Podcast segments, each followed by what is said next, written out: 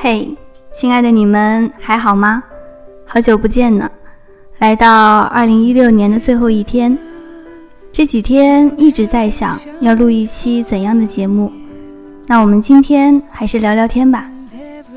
今年你们年初的计划还有哪些没有完成？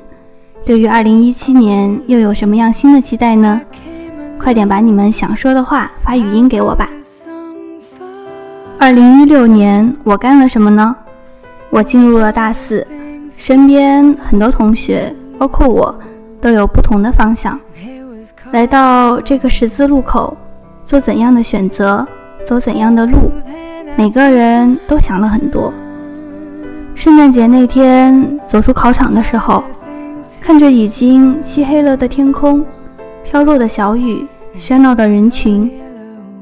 好像也没有什么特别的感觉，唯一想到的就是回去趴在床上好好睡一觉。这个结束又是一段新的开始，所以并没有轻松不轻松这一说吧。仔细想想这半年的生活，每天三点一线，教室、食堂、宿舍来回穿忙，生活规律的有些乏味，但是。每天都觉得时间过得很快，过得很充实。这种生活是我喜欢的，尽管有很大的压力，有面对未知的迷茫，那种有方向的日子过得多令人欣喜。每天最紧张的时候就是睡前，心里默念着：“嗯，一天又结束了。”然而每天最幸福的时刻也是睡前半小时。可以稍微娱乐一下，和喜欢的人说说话，入睡之时都在期待新一天的开始。昨天一个研友考完就去找工作，说要保个底。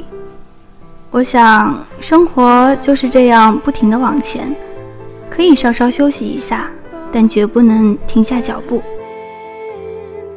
新的一年马上就要来了，有什么话就快点来和我说啊！